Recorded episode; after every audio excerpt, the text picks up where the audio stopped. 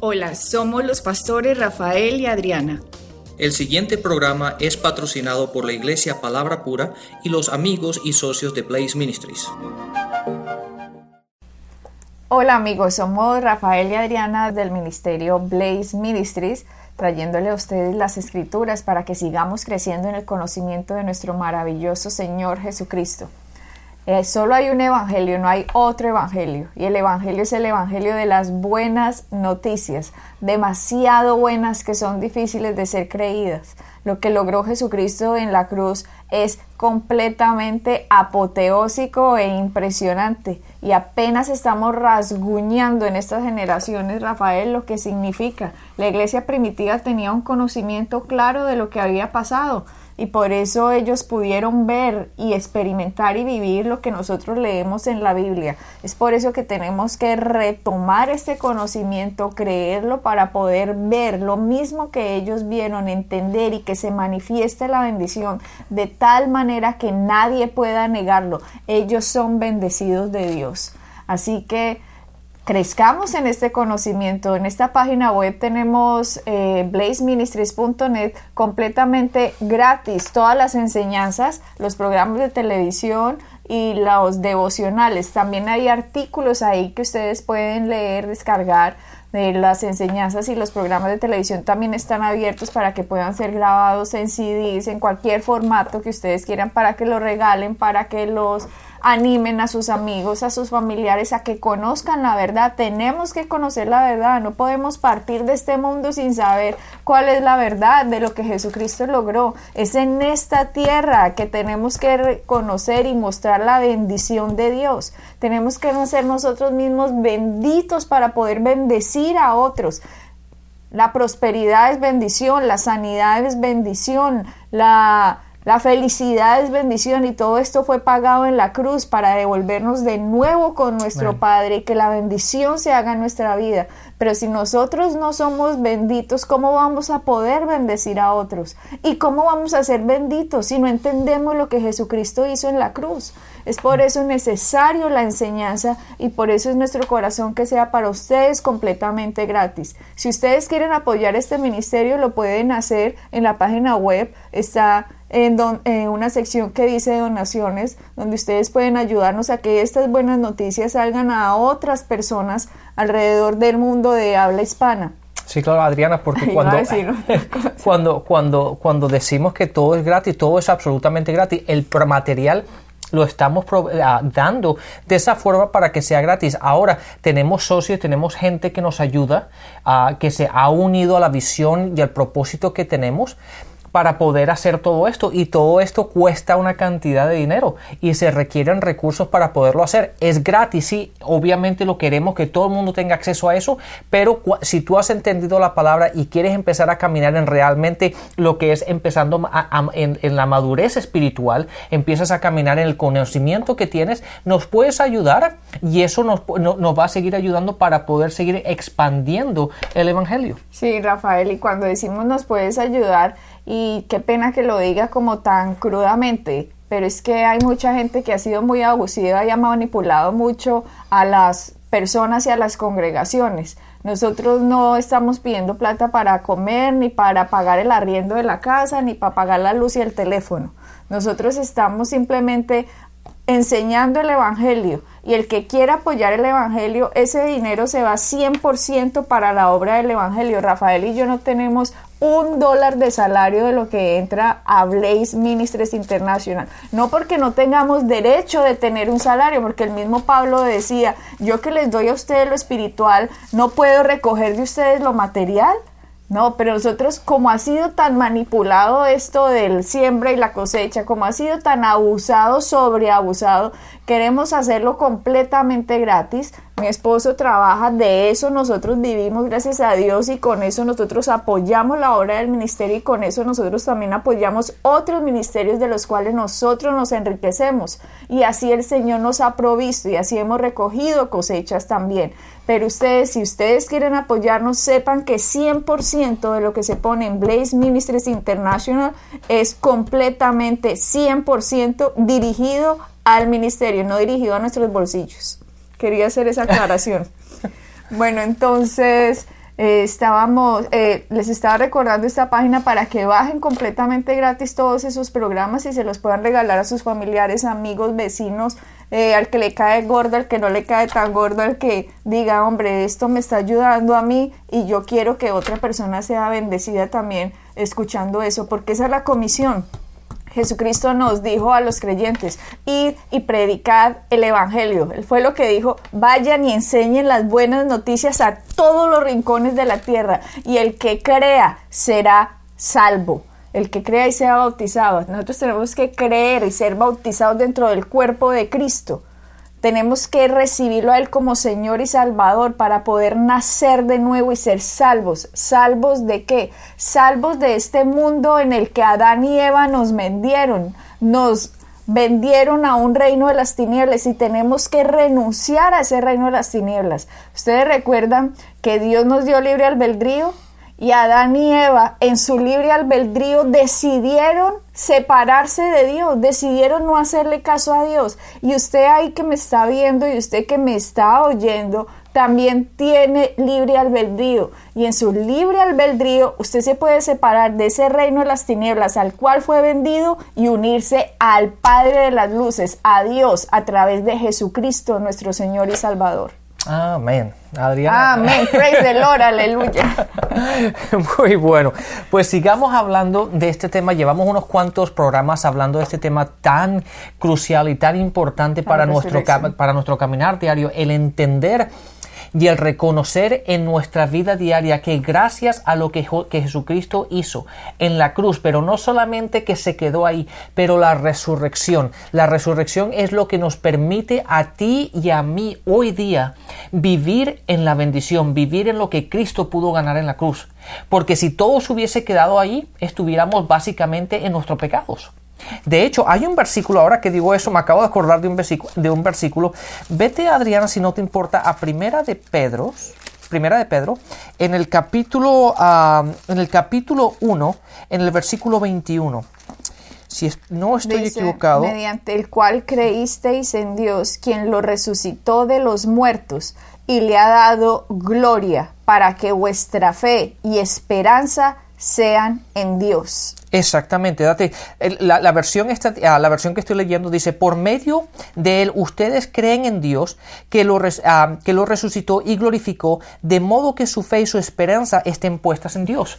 Entonces nuestra esperanza y nuestra fe está basada en el hecho de que Él resucitó porque si no hubiese resucitado estuviéramos en nuestros pecados y no hubiese absolutamente nada. Pero gracias a la resurrección, hoy día tú y yo podemos vivir en esa ah, gloriosa. gloriosa esperanza de que tenemos un futuro, de que hay algo más.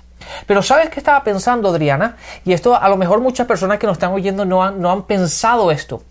Pero hay muchas religiones que hablan de que hay algo más allá de que, de que después de la muerte hay algo, hay algo más.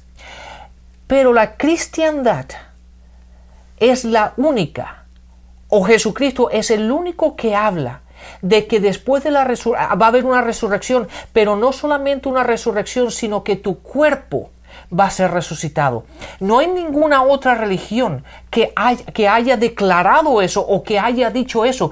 Jesucristo es es tan maravilloso Dios que Él no solamente quiere, ok, vengan al cielo, vamos a vivir juntos y vamos a ser felices y todo va a estar bien, pero Él dice, no, no, el cuerpo, el cual dejaron en la tierra, el cuerpo, el cual volvió otra vez al polvo, va a ser resucitado.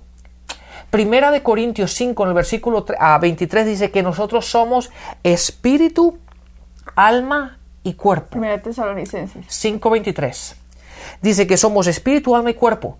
Y, obvia, y está claro que cuando nosotros morimos físicamente en esta tierra hoy día, nos enterramos, el espíritu, tú si eres nacido de... Los entierran. Si tomo... Ah, los enterramos, no se entierran. Correctamente. Si somos nacidos de nuevo, nuestro espíritu y nuestra alma, que, la, que la, lo único que puede separar el espíritu y el alma es la palabra. ¿De acuerdo? Es Hebreo 4.12. Pero el espíritu y el alma van son el espíritu es eterno. Entonces, si tú conoces a Cristo, vas al, vas al cielo. Si no eres, vas al infierno, como lo dice la palabra. Pero en el momento que va a haber una resurrección otra vez, que vamos, a, que vamos a, reunirnos con nuestro Jesucristo en los cielos, la palabra dice y nos garantiza que nuestro cuerpo va a ser resucitado. Sí, eso es maravilloso porque ninguna religión se atreve, se atreve a decir eso. Jesucristo cuando vino dijo, yo soy la verdad. ¿Quién dice yo soy la verdad? No, tenemos unas filosofías muy lindas que te podemos enseñar. No, Jesucristo dijo, yo soy la verdad yo soy la vida. Él es el camino, Él es la verdad y Él es la vida. Y como verdad, Él nos ha dado a nosotros algo tan impresionante, porque al morir y al Él resucitar, lo llama la vida del primogénito, el primero. Él es las primicias de la resurrección. Él es el primero que resucitó con este cuerpo completamente glorificado. Y así como Él resucitó, todos los que creyeron en Cristo, dice Primera de Tesalonicenses, nos dice que a los que creyeron en Cristo serán resucitados también. Los que murieron en Cristo y los que nosotros estemos aún nos iremos juntamente con el Señor eh, en el momento en que suenen las trompetas. Pero este no es el tema de ahora, no vamos a hablar del rapto. Pero lo que sí queremos enfatizar es que como Cristo resucitó, también va a resucitar a los creyentes en el Señor Jesucristo sus cuerpos los va a recuperar. Ahorita no quiero hablar de la resurrección de los que no creyeron en Cristo, porque hay una resurrección al final, después del milenio, que va a ser delante del gran trono del juicio blanco de Dios, que son todas las personas que no recibieron y que no quisieron o que rechazaron a Jesucristo como Señor y Salvador. De esa resurrección estamos hablando ahora. Estamos hablando de la resurrección de los muertos que Jesucristo prometió a todos los creyentes que íbamos a resucitar como Él. El ser humano cuando fue creado, como decía Rafael 1 Tesalonicenses 5:23, dice que somos espíritu, alma y cuerpo. Y Él no solo dijo, el espíritu y el alma se van a venir conmigo para el cielo, como nos decía Rafael, sino que también Él recuperó para el hombre las tres partes, espíritu, alma y cuerpo. Y aunque nuestro cuerpo muere, como Él dice, el último enemigo a vencer será la muerte. Pero nuestro cuerpo será recuperado, nuestro cuerpo será resucitado. Él nos resucita, Él nos recuperó completamente. Somos tripartitos, espíritu, alma y cuerpo, a imagen y semejanza de Dios. Y Dios también son tres partes, Padre, Hijo y Espíritu Santo, tres en uno solo. Así somos nosotros, espíritu, alma y cuerpo, tres en uno solo. Yo no digo Adriana el espíritu, Adriana el alma y Adriana el cuerpo aunque uno funciona a veces como un loco, el espíritu quiere hacer una cosa, pero el alma quiere hacer otra cosa, y uno como que se resiste a hacer lo que quiere hacer y no lo hace. Y, pero, y sabes que Adriana, ahora estaba pensando esto, y aunque, aunque no está en este punto, pero creo que la gente es importante que lo, que lo, que lo sepa. Muchas veces la gente pone ese versículo completamente al revés. Cuerpo, alma y espíritu pero nosotros somos espíritu y eso es bueno que la gente se mentalice y empiece a pensar que tú realmente no eres cuerpo porque la gente tiende a pensar solamente desde el punto natural. Pero nosotros somos espíritu, tenemos un alma y vivimos en este cuerpo. Entonces es importante que la gente lo piense de esa forma. Siempre el espíritu va primero porque esa es la esencia de quién somos. Y eso es lo que estaba diciendo ahora, que aunque somos espíritu, alma y cuerpo, la gente se rige, se rige más por lo que le diga su sentido. Exacto. Lo que ve, lo que oye, lo que siente y lo que piensa y no lo que está escrito. El espíritu se rige por la palabra de Dios. El espíritu cuando nació de nuevo fue purificado, santificado, perfeccionado, fue sellado con el Espíritu Santo y no puede pecar. El espíritu espíritu del ser humano no puede pecar, pero los sentidos siempre quieren pecar. Y siempre es como esa guerra dentro del hombre de no quiero hacer esto, pero no lo hago porque es como si fuera uno a veces esquizofrénico. Pero Dios no es esquizofrénico. Tal cual es el Padre, tal cual es el Hijo, tal cual es el Espíritu Santo. Y cuando vino Jesucristo dijo, yo vengo a mostrarles a ustedes quién es el Padre. Si me han visto a mí tal cual como yo soy, lo buena gente que yo soy, que siempre sano a los enfermos, que siempre ayudo al quebrantado. Vine a dar vista a los ciegos, vine a dar sanidad al quebrantado, libertad a los cautivos lo que Él vino a hacer, Él dijo, yo vengo a mostrarles a ustedes quién es verdaderamente el Padre. Así como Jesucristo lo ven ustedes, así mismo es Dios. Y yo a veces tenía la idea, Rafael, cuando era pequeña, que Dios era como el bravo y el malo y Jesucristo era el buena gente. Pero no, no entendía que la Biblia se trataba de una proyección desde la caída del hombre, todo lo que tuvo que pasar hasta que Jesucristo viniera y cuando Jesucristo vino, vino y dijo, así como soy yo, el que me ha visto a mí, ha visto al Padre. Y cuando nosotros nacemos de nuevo, cuando lo recibimos como Señor y Salvador, que nuestro espíritu nace de nuevo, nuestra mente como está corrompida por el mundo de las tinieblas, por todo lo que hemos traído, con la cultura, con todo el pasado que hemos llegado a vivir, aunque nuestro espíritu es puro, nuestra mente que está corrompida, si no la renovamos, no nos portamos a veces como deberíamos portarnos de acuerdo al espíritu, sino que nos portamos de acuerdo como el alma ve las cosas. Y lo que tenemos que hacer es llevar en unidad nuestro cuerpo, llevar que espíritu, alma y cuerpo sean dirigidos a la misma dirección, no que el espíritu sepa algo, pero los pensamientos no lo reconocen. Así como Dios es uno, nosotros también nos tenemos que comportar como uno solo, pero como dice la palabra y en la resurrección de los muertos, por eso Pablo decía, ahora vemos en parte, pero después veremos tal cual, cara a cara. Cuando resucitemos de los muertos, por fin vamos a entender las profundas magnitudes de la gloria de Dios. Bendito Señor que resucitó de los muertos. Y les decía en el programa pasado que es una atrocidad de lo que hace la religión cristiana, Rafael, llamar al creyente que recibió a Jesucristo, llamarlo pecador. Éramos pecadores por culpa de Adán y por la gracia de Dios Cristo pagó ese pecado en la cruz. Ahora, si yo recibo a Jesucristo, obviamente, Señor, yo soy un pecador, te necesito para mi salvación, pero cuando yo lo recibo, estoy recibiendo el pago cometido en la cruz por mis pecados y por lo tanto a mí se me entrega gratuitamente un don que se llama el don de la justicia. Eres justo delante de Dios, no por tus obras, sino porque creíste en el que pagó por tus obras. Jesucristo fue a la cruz para que nosotros pudiéramos ser justificados. La sangre de los animales, Rafael, no podía hacer eso nos dice Hebreos 10 que bajo la ley de Moisés, en el sistema que había, que era una sombra de lo que quería significar lo real, que era Cristo, bajo ese sistema de la ley, nos dice la palabra que la sangre no podía quitar los pecados. Ah, simplemente los cubría. Exactamente, lo dice en Hebreos 10, dice que cubría la sangre. Vamos a Hebreos 10, Hebreos 10, porque la sangre, 4, porque la sangre de los toros y de los machos cabríos no puede quitar los pecados. Pero ahora Cristo, que Juan Bautista lo llamó el Cordero, he aquí el Cordero de Dios que quita el pecado del mundo, el Cordero de Dios, no el Cordero del hombre, el Cordero de Dios mismo el cordero del hombre eran los machos cabríos y los toros y las ovejitas y todos los sacrificios que se hacía bajo la ley de Moisés no podían quitar los pecados. Por eso el animalito se moría, se quedaba muerto y como el animal no vale más que usted, entonces usted simplemente le quedó cubierto su pecado, pero su pecado sigue, ahí está cubierto, pero el pecado no se ha quitado.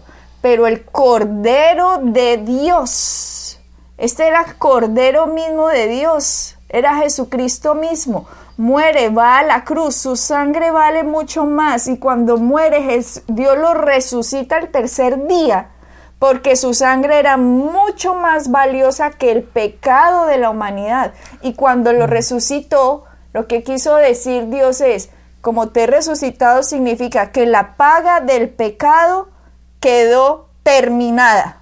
Por lo tanto, en la resurrección, ahora justifico al hombre porque sus pecados han sido perdonados. Claro. Adriana, con eso, con ese, desde ese punto de vista, el, versículo que encontramos en Romanos 4, en el versículo 25, y te lo voy a leer, es, es ya tiene sentido y le da, una, le da, le da la, la, identidad de lo que estamos buscando y donde encontramos el poder los cristianos, que es en la resurrección de Cristo. Fíjate lo que dice, dice, el que, al que fue entregado a la muerte por nuestros pecados y resucitó para nuestra justificación. Vuelve y léelo, Rafael. Dice, el que fue entregado a la muerte por nuestros pecados y resucitó para nuestra justificación.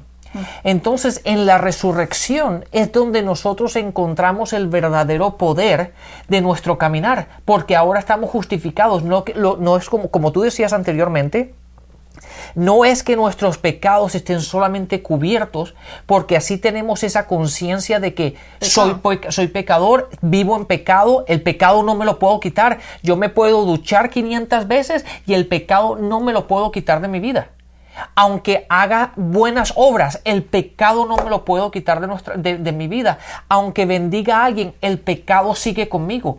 Yo puedo tratar de hacer buenas obras, puedo tratar de ser bueno, puedo tratar de orar, puedo tratar de hacer esto, de hacer lo otro, pero vivo en pecado. Pero ahora, debido a lo que tú acabas de explicar en Romanos en Romanos 10, en el versículo 4. Hebreos. perdón, eh, no, no, en, en Hebreos, correcto. Al 10, versículo 4. Ahora no es la sangre de un animal, pero es la sangre de Cristo, la cual el valor es infinito. Por lo tanto, cuando Él entrega su sangre y fue resucitado, ahí es cuando yo me empodero porque ahora esa sangre ha limpiado, me ha quitado a mí el pecado con el cual vivía. Por lo tanto, la palabra dice que ahora he sido justificado. Y esa justificación me la dio Cristo, porque Él fue el que me ha hecho justo a mí. La palabra justificado básicamente implica que yo ahora soy justo delante de Dios por lo que Jesucristo ha logrado o ha hecho por mí. Y por eso dice, ya no tengan más conciencia de pecado, porque el pecado lo llevó Él en la cruz. Exactamente. El, de amar, el llamar hoy a un creyente, escúchenme bien por favor, el llamar hoy, hoy a un cristiano, a un creyente que ha nacido de nuevo, que ha recibido a Jesucristo como Señor y Salvador, que ha reconocido que Jesucristo murió y resucitó y que murió y que pagó por los pecados míos de la humanidad y yo me incluyo ahí. El llamar hoy a un creyente nacido de nuevo pecador es una ofensa gravísima contra el sacrificio de Cristo, porque eso estaría diciendo que si hoy un creyente yo lo llamo pecador, es que la sangre de Cristo tiene el valor de la sangre de un animal. Exactamente, Adriana, es como decir que la sangre de Cristo es ineficiente para llevar a cabo lo que supuestamente iba a hacer, que era quitar el pecado o limpiar el pecado. Entonces, cuando tú a un creyente lo llamas pecador, estás diciendo que la sangre de Cristo no fue suficiente, no tiene el poder, no tiene la habilidad, no es suficientemente valiosa y el pecado de la persona es mayor que el poder de la sangre. Imagínate, lo decimos de una manera, Adrián, es que lo decimos de una manera tan ligera, diciendo, no, es que eres un pecador, pero al decir eso estamos invalidando lo que Jesucristo vino a hacer.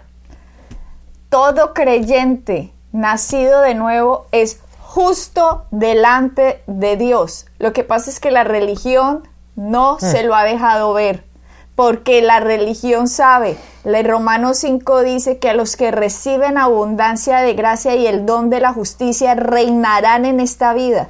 Y si yo fuera Satanás, que no lo soy, si yo lo fuera, lo que haría es atacar el don de la justicia y atacaría la gracia fuertemente para que no entiendan que Dios justificó a la persona que crea en Cristo porque Cristo pagó en lugar de esa persona la deuda que tenía para con Dios.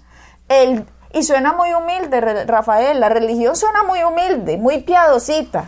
Y porque suena tan humilde y tan piadosa es que uno se deja confundir, porque uno cree que diciendo, Dios sí, ya nací de nuevo y yo soy aquí un humilde pecador, Señor, perdóname, Padre, no te alejes de mí, soy un pecador. Lo que estoy haciendo es, aunque suena humilde, es completamente desvalorizar lo que nuestro Salvador hizo en la cruz. Porque Él fue a la cruz y fue resucitado, como Rafael leía en Corintios, que leyó, fue resucitado para nuestra justificación. Y a Romanos 4:25. A Romanos 4:25, perdón, fue justificado para resucitado para nuestra justificación. Yo ahora no soy justo por mis obras, fuera de mis obras Dios me llama justa, santa, pura y perfecta. ¿Por qué? Porque Adriana es así en sus obras. No, aparte de mis obras, he sido justificada por la fe en Cristo, porque la obra de Cristo fue perfecta, porque el comportamiento de Cristo fue perfecto, porque los pensamientos de Cristo fueron perfectos. Y por eso al leer ir a la cruz, lo que él hizo fue pagar por mí. Es como si yo hubiera ido a la cruz con él, porque él llevó en él el pecado de la humanidad. Y al él ir a la cruz, la deuda del pecado ya fue pagada. Yo no tengo por qué seguir pagando algo que ya fue pagado con creces. Y con tanta, fue pagado tan innumerable, con tan innumerable valor, que la paga fue resucitada porque la paga hecha fue mucho mayor. Claro, es que, es que Adriana, cuando muchas veces nosotros decimos cosas, que las oímos de gente y la religión las ha dicho y las tomamos como si fuesen bíblicas y, y lo que estamos haciendo es una blasfemia en contra de lo que Cristo ha hecho. Y el decir algo como eso sería diciendo, ¿sabes que Jesús? Lo, todo el plan de salvación todo lo que pasó, Dios realmente no tiene ni idea cómo hacer esto, entonces yo voy a ayudarlo porque el peso que Jesucristo tiene o la sangre de la sangre pura de Jesucristo no es suficiente, por lo tanto yo tengo que aportar, yo tengo que hacer, yo tengo que dar de mí para que valide lo que Jesucristo trató de hacer que no pudo. ¿Quién es el hombre para decirle eso a, su creador? Eso es lo que es. ¿Quién es el hombre para hablarle de esa forma a su propio creador? Y nosotros tenemos que decir es, gracias Dios, gracias. Por eso se llama Evangelio. Buenas noticias, tan demasiado buenas que son difíciles de ser creídas. Lo que tenemos que hacer es, gracias, me rindo ante ti, Jesucristo que aunque estaba vendido a un mundo de tinieblas, me rescataste por tan inválido invaluable sacrificio y porque fuiste tan grande, fuiste resucitado de la muerte porque tu sangre valía más que el pecado de la humanidad. Por eso ahora Dios me puede ver a mí como justo. Por eso dice, vengan a mí, entren a mí, dice Hebreos 10, tenemos entrada libre al trono de la gracia, al lugar santísimo, para, en tiempos de necesidad, dice la palabra. Es por eso que podemos hoy ir y decir, Papito Dios, gracias por lo que has hecho por mí. Gracias porque he nacido de nuevo. Gracias porque me has justificado. Gracias Señor. Y en ese proceso que renuevo la mente, las obras me seguían a mí. Así es, Adriana, es por eso que desde un principio los discípulos lo primero que empezaron a predicar era la resurrección de Cristo, porque ahí es donde encontramos el poder del Evangelio, el poder de quienes somos nosotros en Cristo está en la resurrección. Amén. Así que bendiciones y hasta la próxima. Bendiciones. Pueden bajar nuestras enseñanzas en www.iglesiapalabracura.com y visitarnos en nuestra sede en la calle 21326.